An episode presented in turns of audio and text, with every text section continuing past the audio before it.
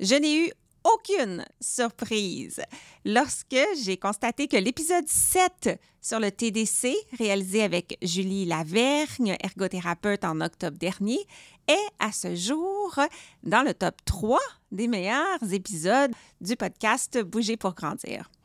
Ainsi, tel que promis à la fin de cet épisode-là, j'ai réinvité Julie pour poursuivre la discussion sur le trouble développemental de la coordination anciennement nommée dyspraxie motrice. Mais cette fois-ci, sous l'angle de l'intervention. Est-ce que c'est important? Ça ressemble à quoi? Essentiellement, c'est de ça qu'on va parler. Bonne écoute! Et juste au cas où ceci est ton premier épisode, Bouger pour grandir est conçu pour stimuler les réflexions et répondre aux questions des professionnels de la santé, de l'éducation et bien sûr des parents qui accompagnent les enfants dans leur développement moteur, mais pas que. Et moi, je m'appelle Josiane Caron-Santa, je suis ergothérapeute québécoise, canadienne, formatrice internationale dans le domaine du développement de l'enfant et surtout passionnée de faire connaître la facette pédiatrique de mon métier, l'ergothérapie. Merci d'être ici et sans plus tarder, poursuivons avec l'épisode d'aujourd'hui. Salut Julie! Bonjour Josiane. Même si je sais que nos fidèles auditeurs ont tous euh, et toutes écouté notre épisode précédent sur le TDC, peut-être que la personne qui vient tout juste de nous découvrir euh, ne te connaît pas encore et ne connaît pas le TDC. Alors, pourrais-tu brièvement nous dire euh, ton qui es-tu, que fais-tu et aussi une brève description de c'est quoi le TDC, de quoi on parle, de quoi on va parler aujourd'hui? Oui, bonjour. Mon nom, c'est Julie Laville. Je suis ergothérapeute depuis maintenant presque 17 ans en centre de réadaptation physique euh, au programme de déficience motrice 0-21 ans. Donc, j'ai une clientèle variée, mais plus dernièrement, dans la dernière euh, année, je pourrais dire, euh, ma clientèle se situe dans le 8-21 ans, en spécifique pour principalement le dépistage du TDC pour autres problématiques, mais entre autres pour le trouble développemental de la coordination. Voici le TDC. C'est le trouble du comment faire. Ah, j'adore comment tu décris ça. C'est simple, facile à retenir. Dans l'épisode précédent, on a dit que c'était un trouble qui était persistant.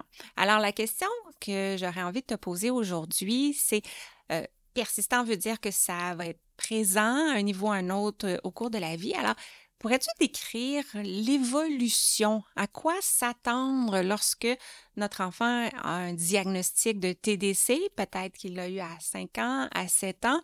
Comment ça évolue au cours de la vie?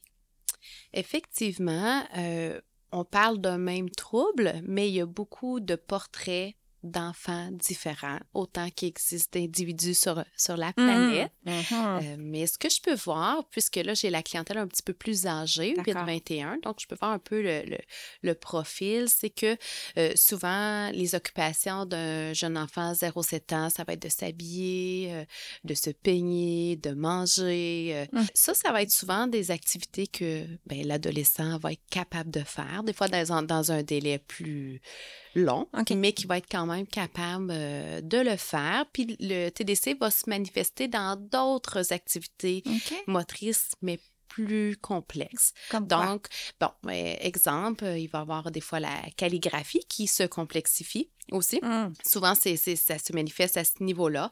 Il va y avoir éventuellement aussi dans les loisirs sportifs que ça va se manifester parce qu'il y a beaucoup d'habiletés motrices qui sont là, qui se développent en jeune âge, mais qui se complexifient avec l'âge et les sports d'équipe vont arriver.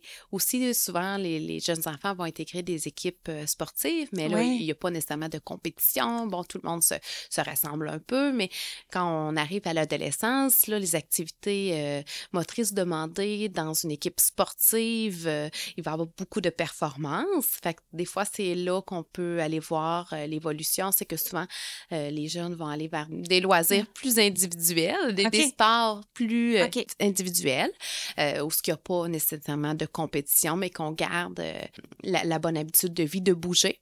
Donc, euh, c'est ça. Puis, on peut voir aussi des manifestations éventuellement dans l'apprentissage de la conduite automobile, Mmh. euh, dans l'apprentissage de vivre en appartement euh, de façon autonome, de gérer son horaire euh, au secondaire qui est plus difficile. Donc, dans l'organisation du quotidien, où on va voir des manifestations là, qui sont différentes de la jeune Mmh. enfance. OK. Donc, peut-être moins d'attrait pour les sports d'équipe comme le hockey, le soccer, plus d'attrait pour des sports individuels comme la natation, le ski, le karaté ou moins d'attrait pour le sport en général et des activités de loisirs euh, plus individuelles et avec euh, moins de mouvement. Effectivement. Comme la lecture, t'en aurais-tu d'autres? Ça va dépendre des individus, dans le fond. Ça va dépendre des intérêts, vers quoi ils vont s'orienter plus, euh, plus tard. D'accord. Mais il faut faire attention parce que c'est souvent des jeunes qui vont être vont avoir une tendance à la sédentarité. OK. Donc, c'est quand même important, nous, je trouve, en tant que professionnels de la santé, de voir comment on peut favoriser d'aimer bouger, euh, d'aimer faire euh, un loisir plus sportif, parce que ça fait partie euh, de la prévention euh, du surpoids. OK. puis c'est souvent quelque chose qu'on peut voir. Ça ne veut pas dire que c'est tout le temps, mais on peut voir que c'est des jeunes qui ont une tendance vers la sédentarité parce qu'ils s'y retrouvent moins dans les, les activités sportives.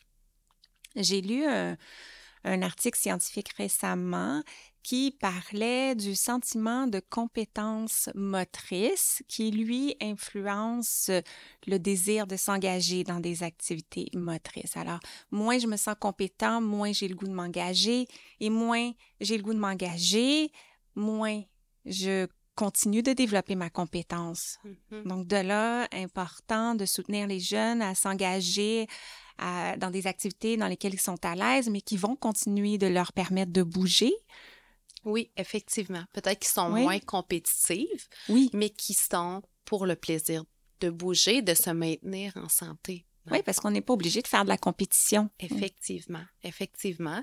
Euh, puis des- dans le fond, des fois, ça va être dans nos interventions qu'on va pouvoir aussi le faire. Euh, Des fois, il y a des petits projets qui sont le fun, qui, qui, qui voient le jour sous plus euh, des activités sportives de groupe, mais non compétitives, puis bien encadrées, là, dans le fond, par des adultes pour que ça soit vraiment le plaisir qui soit valorisé à travers tout ça. Est-ce que tu pourrais élaborer un petit peu sur l'écriture? Dans le dernier épisode, tu nous parlais de l'apprentissage du nom. C'est sûr que l'apprentissage de la formation des lettres, c'est un bon défi en début de scolarité, mais pourquoi, une fois qu'on connaît nos lettres, ça, demeure quelque chose de, de difficile lorsque le jeune progresse dans sa scolarité? Ben oui, effectivement, la calligraphie, c'est un geste moteur qui est complexe, donc qui demande quand même beaucoup de planification motrice pour apprendre et retenir les lettres, pour écrire des phrases. Et là, on a les apprentissages scolaires Mm. aussi qui rentrent en ligne de compte. Il n'y a pas juste le geste moteur, Ah c'est ben que oui. il y a aussi, en même temps, l'enfant doit écouter souvent l'enseignante. Donc, il y a, beaucoup d'habiletés euh, qui sont là. Donc, puis, ça demande également beaucoup de motricité euh, fine, euh, de coordination de motricité fine pour écrire entre deux, euh, ben, je vais dire deux trottoirs initialement Oui. là, au début du primaire ou entre un trottoir au début du primaire, puis respecter les pointillés, puis tout ça. Fait que ça demande beaucoup de coordination vrai. et de planification motrice, le geste d'écriture et la calligraphie. Fond. Et plus l'élève avance dans sa scolarité, plus il doit commencer à se concentrer sur d'autres choses que son geste moteur, hein, comme l'orthographe, le contenu. Effectivement. Puis j'allais peut-être pas assez mentionner, mais une des difficultés du, du jeune qui a un trouble de coordination, c'est d'automatiser les Mm. gestes. Ça, c'est difficile pour lui. Dans le fond, c'est que faire un geste puis qu'il n'a plus besoin d'y penser. Comme, euh, mettons, moi, exemple, euh, je vais, je vais faire mes boucles de souliers, mais je peux les faire les yeux fermés, puis je le sais. Ouais. Je, je connais par cœur c'est quoi les étapes. Donc, le geste de calligraphie, c'est des, des gestes qui sont difficiles à automatiser, puis il y en a beaucoup. Donc, c'est pour ça que la calligraphie va être euh, difficile, en plus des autres compétences puis des Ben. autres exigences d'une classe de tous les jours, là, où il y a beaucoup de, d'autres Mm. choses. Il y a les apprentissages, il y a l'écoute de, de l'enseignant. Il, il y a beaucoup de choses à planifier dans une journée euh, scolaire. Ben tout à fait. Donc, si j'arrive pas à automatiser mon écriture, ça veut dire que je dois rester concentrée dessus. Et si je reste concentrée sur mon écriture, ben, l'orthographe ou le contenu peut en souffrir, ou vice-versa. Peut-être que je vais me concentrer juste sur pas faire de fautes et que là, la lisibilité sera plus au rendez-vous. Puis imaginez en fin de journée cet enfant-là, comment Oh il est fatigué. Ben C'est oui. ça. Fait que tu lis dans mes pensées, Josiane. Tu as tout bien expliqué au niveau de l'écriture, qu'est-ce qui peut se passer? OK. Ben, c'est sûr qu'on veut les aider, ces jeunes-là. Donc, à partir du moment où l'enfant a un diagnostic, est-ce que euh, ça veut dire qu'il y a besoin d'intervention? Est-ce que c'est nécessaire? Est-ce que ça va aider, considérant que c'est un trouble persistant? Oui, euh, oui, oui, vraiment, là, les interventions sont, moi, je trouve qu'elles sont très importantes. Puis un de nos premiers rôles, je pense que j'en ai parlé au, pre- au premier épisode, mais ça va être vraiment d'outiller le jeune et sa famille. Euh, dans qu'est-ce que c'est un trouble développemental de la coordination, comment on fait pour prévenir certaines choses, certaines, euh, certains éléments? Souvent, il peut y avoir de l'anxiété, euh, ça peut être au niveau des habiletés sociales. Fait que nous, on a ce, ce rôle-là d'expliquer qu'est-ce que c'est, de donner des ressources aussi parce que, comme je disais, on est là, on est là dans un court laps de temps C'est vrai. euh, dans la vie de l'enfant. On, sera- on- on peut être là dans les périodes charnières. là. Quand même, on peut revenir dans les périodes charnières. Je parle par période charnière souvent les changements euh, de niveau scolaire, là, OK. de, du, du passage, les passages, mettons, euh, primaires, secondaires OK. ou euh, l'intégration à la maternelle. C'est souvent des, des périodes quand même qui sont assez charnières. Euh, mais oui, effectivement.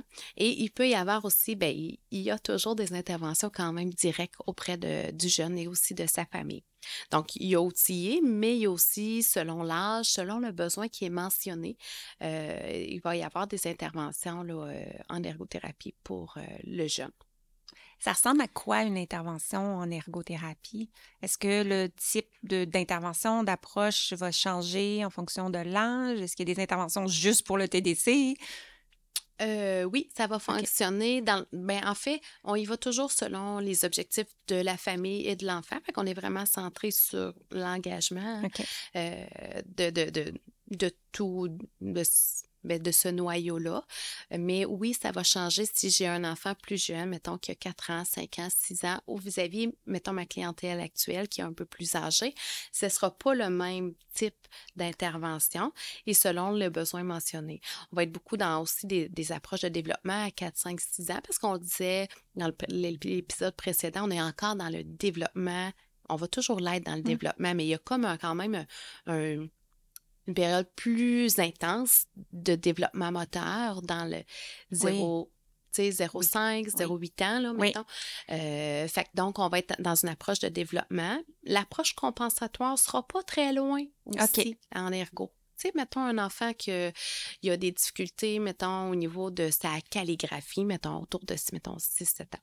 Euh, ben, on va peut-être lui offrir des, des, des, des- de la compensation. Tu sais, est-ce que c'est plus facile d'avoir des, des- un cahier qui a des lignes qui sont colorées d'une façon qui, qui sont différentes pour donner un indice visuel, pour aider à l'organisation? Est-ce qu'on va lui fournir un adaptateur au niveau de son crayon? Parce que lui, il a vraiment mal à la main parce qu'il pèse très fort sur Oui, son crayon? oui. Donc, l'approche de compensation Compensation. va être souvent là tout au cours de nos interventions, mais va pas nécessairement être la même selon l'âge de l'enfant et selon le besoin. Tandis que quand les enfants sont un peu plus vieux, on va y aller beaucoup dans des approches plus cognitives pour aider Hmm. à la planification. On a, on a dit que le, le- le- le trouble développemental de la coordination, ça se passait au niveau du cerveau. Bien, on va aider le cerveau à, à être mieux planifié, dans le fond, à, se, à planifier plus ses actions motrices, selon encore les intérêts là, euh, de l'enfant. Et aussi de la famille.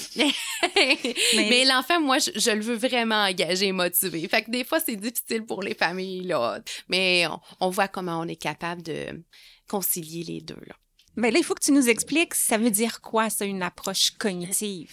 Savais-tu que l'Académie a créé un guide super pratique du développement moteur de l'enfant? Concrètement, c'est quoi? C'est une liste des jalons de motricité globale et de motricité fine, étape par étape, âge par âge. Alors, si tu ne l'as pas encore, viens rejoindre ma communauté et récupérer ton guide. C'est gratuit au josianecaronsanta.com barre guide. Mais là, il faut que tu nous expliques, ça veut dire quoi, ça, une approche cognitive?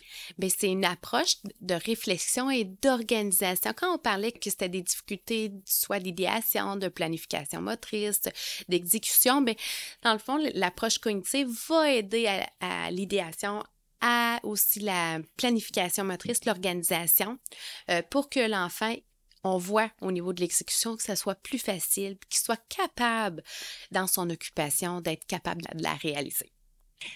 Mais là, moi, j'aimerais savoir des exemples concrets. Peux-tu prendre un exemple de situation de handicap et m'expliquer si on prend une approche plus développementale, plus physique, ça ressemble à quoi l'intervention? Puis si on prend une approche plus cognitive, ça peut ressembler à quoi l'intervention? OK. Mais mettons, si je prends une approche qui est plus développementale, euh, mettons, plus en bas âge, là, mettons autour de 5-6 ans, mais mettons l'apprentissage du bricolage, ben, ça va être comme une approche un peu plus euh, traditionnelle. Comme si, tu mettons qu'il y a un enfant qui a un retard de développement ou euh, qui a un TDC, ben, on va aller quand même développer ses habiletés, mettons, au découpage, au coloriage, au bricolage. Euh, Est-ce que ça pourrait, par exemple, inclure euh, des activités de développement de sa posture pour qu'il soit à l'aise sur la chaise, des activités de motricité fine pour qu'il coordonne ses deux mains, puis euh, des activités, par exemple, de bricolage adapté à son niveau, euh, où il est rendu, peut-être avec euh, un support visuel pour l'aider à progresser dans les étapes de la tâche. Oui, oui. Dans l'organisation, c'est que tu, as, tu vas un peu dans l'approche un peu compensatoire, hein, en ayant des pictogrammes pour aider à s'organiser. Euh, oui, ça peut être aussi d'aller un peu plus dissocier ses doigts, hein, qui réalise des, gestes moteurs plus fins, qu'on on habitue sa main à ce qu'il soit plus habile quand il est tout petit. Oui, ça peut être à ce niveau niveau-là qu'on va euh, ben, développer les habiletés motrices. Puis déjà à cet âge-là, moi, je vais un peu l'inviter à réfléchir. Mettons, quand je sais que c'est une hypothèse de TDC, puis des fois, les autres clientèles, je vais lui poser la question, ben, qu'est-ce que tu vas faire dans la prochaine étape? Tu sais, fait que je vais l'inviter, même s'il a son support visuel de pictogramme, à ce qu'il prenne le temps de penser à sa prochaine étape. Mais quand ils sont plus vieux, ils sont rendus plus loin dans leur organisation. ils ont développé souvent les habiletés de base où il y en a certaines à consolider. Mais on va vraiment y aller dans des approches plus d'organisation au niveau du cerveau. Comme par exemple, je ne sais pas moi, euh, ça arrive, là, mais mettons un enfant voudrait apprendre à faire de la corde à danser c'est une activité quand même complexe. On s'entend d'organisation motrice complexe. Ben, moi, je vais utiliser ben, souvent l'approche coop qu'on appelle, qui est une approche que l'enfant doit déterminer c'est quoi son but, c'est quoi ses étapes, il doit le faire, puis on doit regarder au niveau de la rétroaction, c'est quoi ses stratégies, qu'est-ce qui a bien marché, qu'est-ce qui n'a pas bien marché? Puis moi, je l'accompagne là-dedans, dans le sens que je vais l'aider en lui faisant découvrir, oups, quelle étape qui est la plus difficile à réaliser, puis on va essayer de mettre en place des trucs pour faire en sorte que cette étape-là soit, euh, soit réussie. Donc, euh, c'est comme ça que ça se, ça se passe. Euh, ça ne veut pas dire que c'est toujours un succès. Il faut, faut, faut, vraiment décortiquer. Il faut trouver le, le bon défi pour l'enfant. Il hein. ne faut pas que ce soit un trop grand défi. Euh, donc, c'est ça. Fait que l'ERCO va être là dans l'analyse de la situation puis de la, dans décortiquer cette activité complexe-là qui nous paraît si simple. Hein. Mais c'est quand même complexe parce que si on nous dit qu'on a un TDC et que là, on veut apprendre la corde à danser, mais on danse pas, il faut sauter. Exactement. on pense pas à ces petites choses-là. Mm-hmm. Exactement. Hmm. Et l'alimentation, c'est souvent un domaine euh, qui implique beaucoup au niveau de la coordination des ustensiles en vieillissant. Pourrais-tu nous donner encore une fois un exemple au niveau euh, de l'approche coop pour aider un enfant, par exemple, à apprendre à couper avec une fourchette et un couteau? Mmh, parce qu'apprendre à couper, ou à beurrer avec un couteau. Moi, c'est souvent un petit drapeau orange là, qu'on on a mis dans le premier épisode. C'est souvent une activité que moi, je, je vois que ça peut être difficile pour les jeunes plus âgés. Euh, c'est qu'on va voir une certaine, je sais pas si je prends le bon terme, mais une maladresse. On va voir que la coordination pour couper n'est pas nécessairement euh, optimale. Puis souvent, ben, ce qui arrive, c'est qu'il va avoir des dégâts. ouais, ouais. Puis l'enfant ben, va éviter de couper, puis il va, il le steak est parti. Exactement, puis il va utiliser ses mains, puis ça va, ça va se terminer là. C'est juste qu'on peut pas faire ça tout le temps. Hein. Tu sais, mettons qu'on est au restaurant ou que, euh, bon, on va dans de la famille, tout ça, on aimerait ça que, ben, en tout cas, c'est sûr qu'il faut que ça provienne de l'enfant, mais on aimerait ça qu'il soit capable de couper. Mais c'est c'est une activité qui est complexe, qui nécessite quand même les deux mains, euh, l'aspect visuel, euh, d'avoir quand même une relativement bonne posture à la table. Donc, c'est l'ergo va décortiquer tout ça, puis va voir à quel moment l'activité, est-ce que l'enfant a le bon outil, dont l'approche compensatoire, est-ce qu'on va aller chercher un couteau qui est plus facile à utiliser, est-ce que, qu'il y a une préhension un petit peu plus grosse, euh, fait que c'est des éléments qu'on peut aller chercher pour que l'enfant soit, soit dans un environnement optimal pour l'apprentissage de, de couper. Donc, on va aller recruter finalement l'intelligence de l'enfant qui, elle, n'est pas affectée pour l'aider à gérer ses mouvements.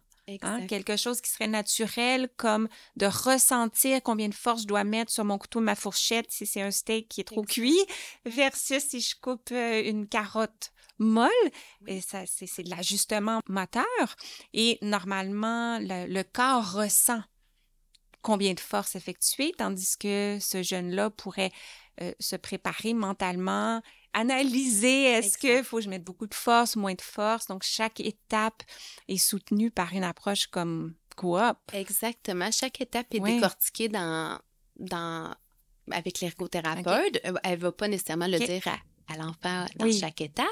Mais exemple, si l'enfant, ben, le couteau est, il est tenu à l'envers, ben, oui. ça va peut-être être, le premier élément lorsqu'on va, on va intervenir. Fait l'ergothérapeute va utiliser comme la découverte guidée, dans le fond, pour aider l'enfant à lui-même découvrir ses propres trucs, puis voir qu'est-ce qui fonctionne moins bien dans cette activité-là, dans le fond. Est-ce qu'à quelque part, on souhaite transmettre à l'enfant cette capacité d'analyse-là, parce qu'il ne sera pas toujours en ergothérapie pour lui permettre de découvrir, et que de lui-même, il puisse, dans le futur, apprendre à décortiquer les activités euh, qui seront plus complexes pour lui, pour s'auto-compenser, Exactement. Ce qu'on aimerait, c'est que cette façon-là de faire, mettons, déterminer c'est quoi mon but, c'est quoi mon plan, euh, se mettre en action, puis ses stratégies, ben, c'est que ça soit généralisé dans d'autres activités et dans le quotidien de l'enfant. c'est sûr que quand on a mmh. une famille qui est capable de nous soutenir dans ces apprentissages-là, cet apprentissage de cette, je pourrais dire, cette approche-là, euh, c'est facilitant. Puis moi, je me permets aussi quand même de l'expliquer en milieu scolaire. Tu sais, des fois, ils ont des approches similaires avec d'autres termes, mais en fait, ce qu'on veut, c'est que l'enfant soit capable de s'organiser le plus possible de façon autonome dans son quotidien. Donc, le plus d'intervenants qui soient outillés pour l'aider. Moi, c'est ce que je fais. Je transmets un peu mes connaissances à ces gens-là. aux intervenants qui, qui sont en orbite autour de l'enfant. Oui, parce qu'un épisode de service dans le réseau public au Québec, ça peut durer combien de temps, par exemple? Bien, c'est embêtant. Dans le fond, mettons l'approche coop, on pourrait dire que c'est environ une dizaine de rencontres. Ça dépend. Je pense que dans certains CRDP, ils offrent d'autres types là, de. CRDP, c'est le centre, les centres d'adaptation physique.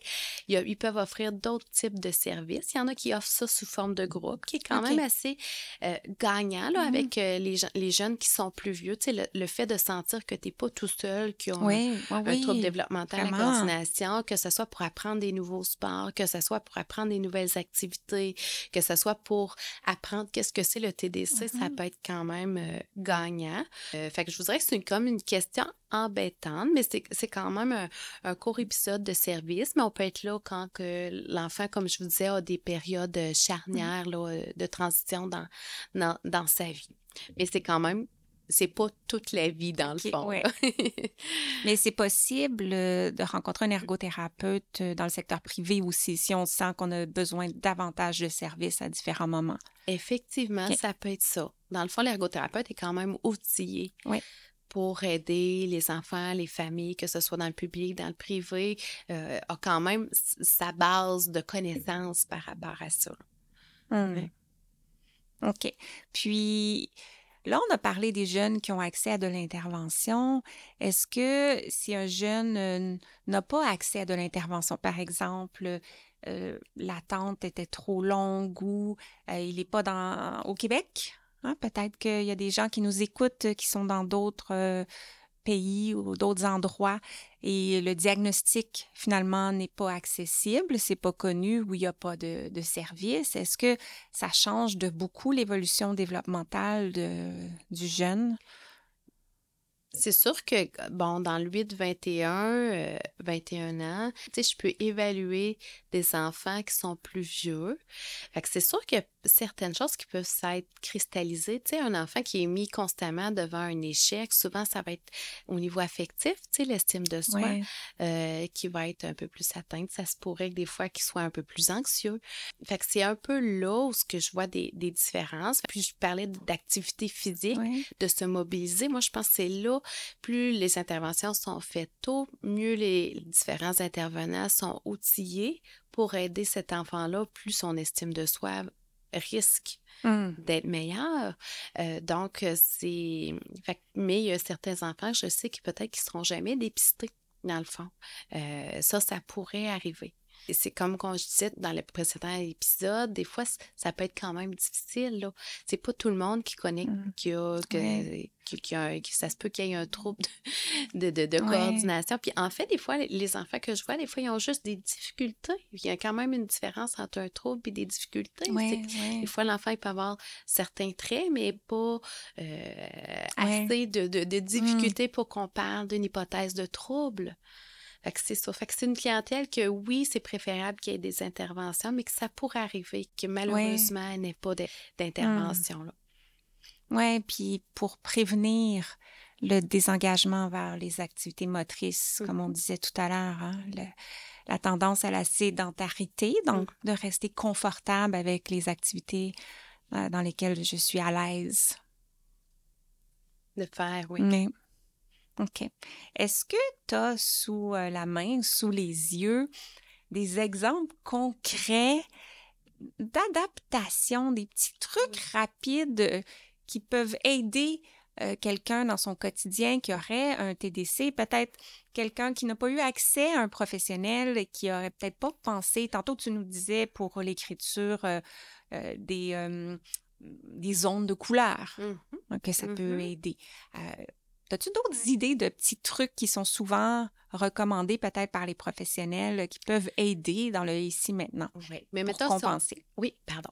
Euh, si, mettons, on parle au niveau de la calligraphie, bien, si on voit, mettons, que l'enfant, bien, sa feuille de travail, bien, elle bouge constamment, puis on, on, lui a fait quelques rappels, mais là, il y a tellement, le geste moteur est tellement difficile, bien, on pourrait prendre une tablette avec une pince pour aller l'aider à ce que son outil de travail, son, mmh cahier de travail ou sa feuille de travail soit immobilisé. OK. Bonne idée. On mmh. pourrait aussi, ben, éventuellement, là, mais ça, c'est avec l'accord de l'équipe école, tout ça. Moi, c'est pas rare que je vois qu'ils vont utiliser l'ordinateur portable pour la calligraphie parce que souvent, c'est des jeunes qui sont capables de bien émettre leurs idées oralement, mais les transposer avec de la calligraphie. Oui manuscrite, ça peut être difficile.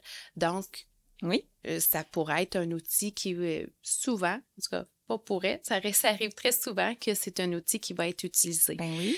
Euh, à la maison, ben, on peut offrir, mettons, des indices visuels. Mettons, on est à la table. dans le fond, c'est qu'on va diminuer les exigences motrices. De façon générale, c'est qu'on va diminuer les exigences motrices. Donc, mettons, à la table, on pourrait offrir, mettons, un apron qui est antidérapant. Mmh, hein? Bonne idée. Ça va arrêter de bouger. Ça, bon, les accessoires vont être plus en place. Plus petit, on peut même offrir un indice visuel ou mettre l'assiette ou mettre le verre ou, tu sais, bon, euh, où ce que tous les emplacements sont. Souvent, Pour éviter, par exemple, un geste de oui, renverser. maladroit, oui, Oui. une petite gaffe. Mais euh, c'est ça. Puis, on pourrait aussi euh, le parler un petit peu avec le couteau. Bon, on va choisir le type de couteau qu'on va utiliser avec cet enfant-là. L'enfant qui, va, qui va, mettons, transverser d'un contenant à l'autre, Oui. bon, on va choisir le type de contenant qu'il va avoir à prendre. On va faciliter l'appréhension de certains outils. Euh, comme les contenants pour euh, les lunchs. On va choisir des contenants qui sont faciles à manipuler.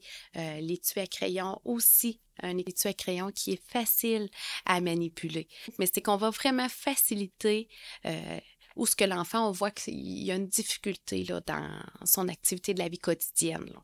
Donc, diminuer les exigences pour le camp, pour la planification Exact. motrice. J'ai déjà vu euh, une, une recommandation de mettre des élastiques, par exemple, autour d'un verre pour Mhm. euh, augmenter un peu la, Oui. la La friction? oui, la, la c'est ça, résistance? la friction, Oui, oui, c'est ça, pour éviter des... que ça soit plus facile à prendre. Puis À ça- prendre, on évite puis que à ça glisse. Exactement, parce que Mhm. quand on se dit que l'enfant doit être concentré sur ses gestes, ben, si je suis en repas avec des, des gens et que je prends mon verre et que là, tout d'un coup, ma concentration va sur ma conversation, ben, je suis plus susceptible que le verre glisse, d'oublier de gérer ma appréhension. Donc, des petites stratégies comme ça, ça augmente la rétroaction tactile euh, dans ma main. Mhm. Effectivement. Ouais. OK. Vraiment intéressant. j'en voudrais d'autres, j'en voudrais d'autres. Mais en as-tu d'autres? Ben, j'en ai quelques autres. Vas-y. Je, je, je- je- je vais retourner sur ma. ben, mettons exemple à la table. C'est souvent des enfants qui vont se salir. OK. Ah, OK, ça peut être un enfant qui, qui peut être distrait, mais ça peut être aussi un enfant qui est maladroit pour mettre euh, ses aliments dans sa bouche. Surtout si, bon, il coupe pas tout, tout à tout à fait ses aliments euh, tout seul. Euh, ben, ça peut être aussi d'avoir un petit débarbouillette mouillé, tu sais, qui est proche de la table, un petit miroir pour qu'il Mm, puisse apprendre à, à se regarder parce que là, euh, à, un moment donné, à un moment donné, il va quitter la maison. Oui. Ça peut être de mettre ça, ce petit, ce, ce petit débarbouillette-là avec le petit miroir dans la boîte à lunch pour qu'il puisse se laver Mhm. quand il va être à l'extérieur de la maison, quand il va manger à l'école.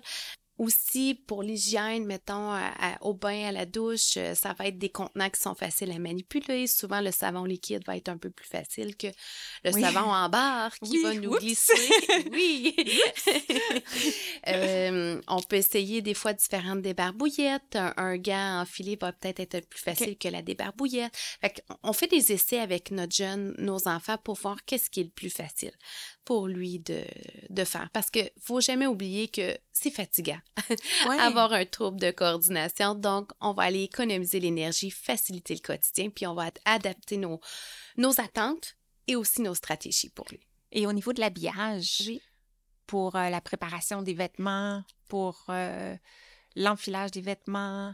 Bien, on va choisir des vêtements qui sont faciles à enfiler. Hein, avec plus ample, on va le pratiquer à la maison. Oui. Euh, on va aussi, des fois, avec surtout les souliers, hein, euh, on- Mm. moi, j'insisterais pas tant au, au niveau des lacets. Oui. J'irais avec des souliers sécuritaires. Par Oui. contre, là, si on parle d'un jeune qui va faire de l'éducation physique, il faut quand même que ça soutienne quand même bien le pied.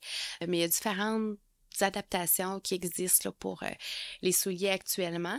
Des fois, on va avoir des séquences d'habillage pour plus petits. hein, quand on parle Oui. qu'il y a de la difficulté à s'organiser, ben alors, des fois, on va aller illustrer certaines séquences d'habillage. On va éviter les boutons.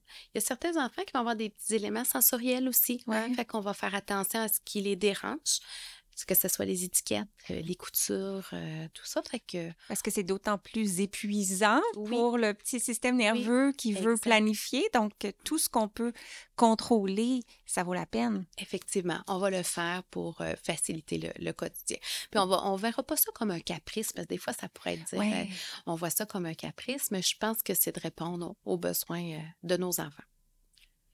Hum, Ben, merci d'en avoir trouvé quelques autres. Merci. Alors, en terminant, est-ce que tu aurais des ressources à suggérer pour les parents, pour les éducateurs, éducatrices, les, les enseignants, les professionnels?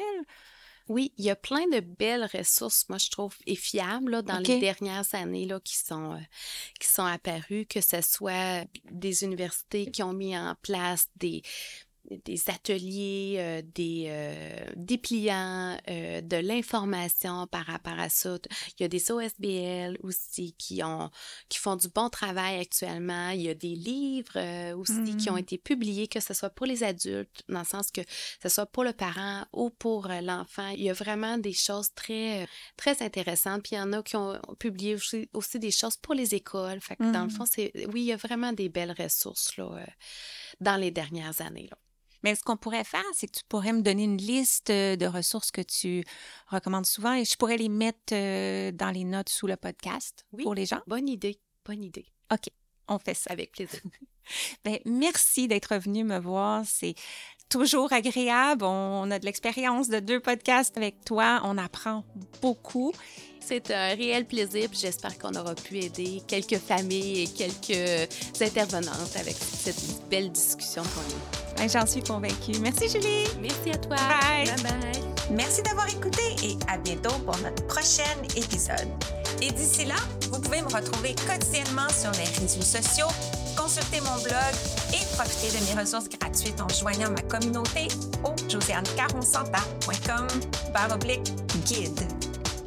Le podcast Bouger pour grandir est une production de l'Académie de formation JCSI, des formations en ligne sur le développement et fonctionnement de l'enfant de la perspective de l'ergothérapie.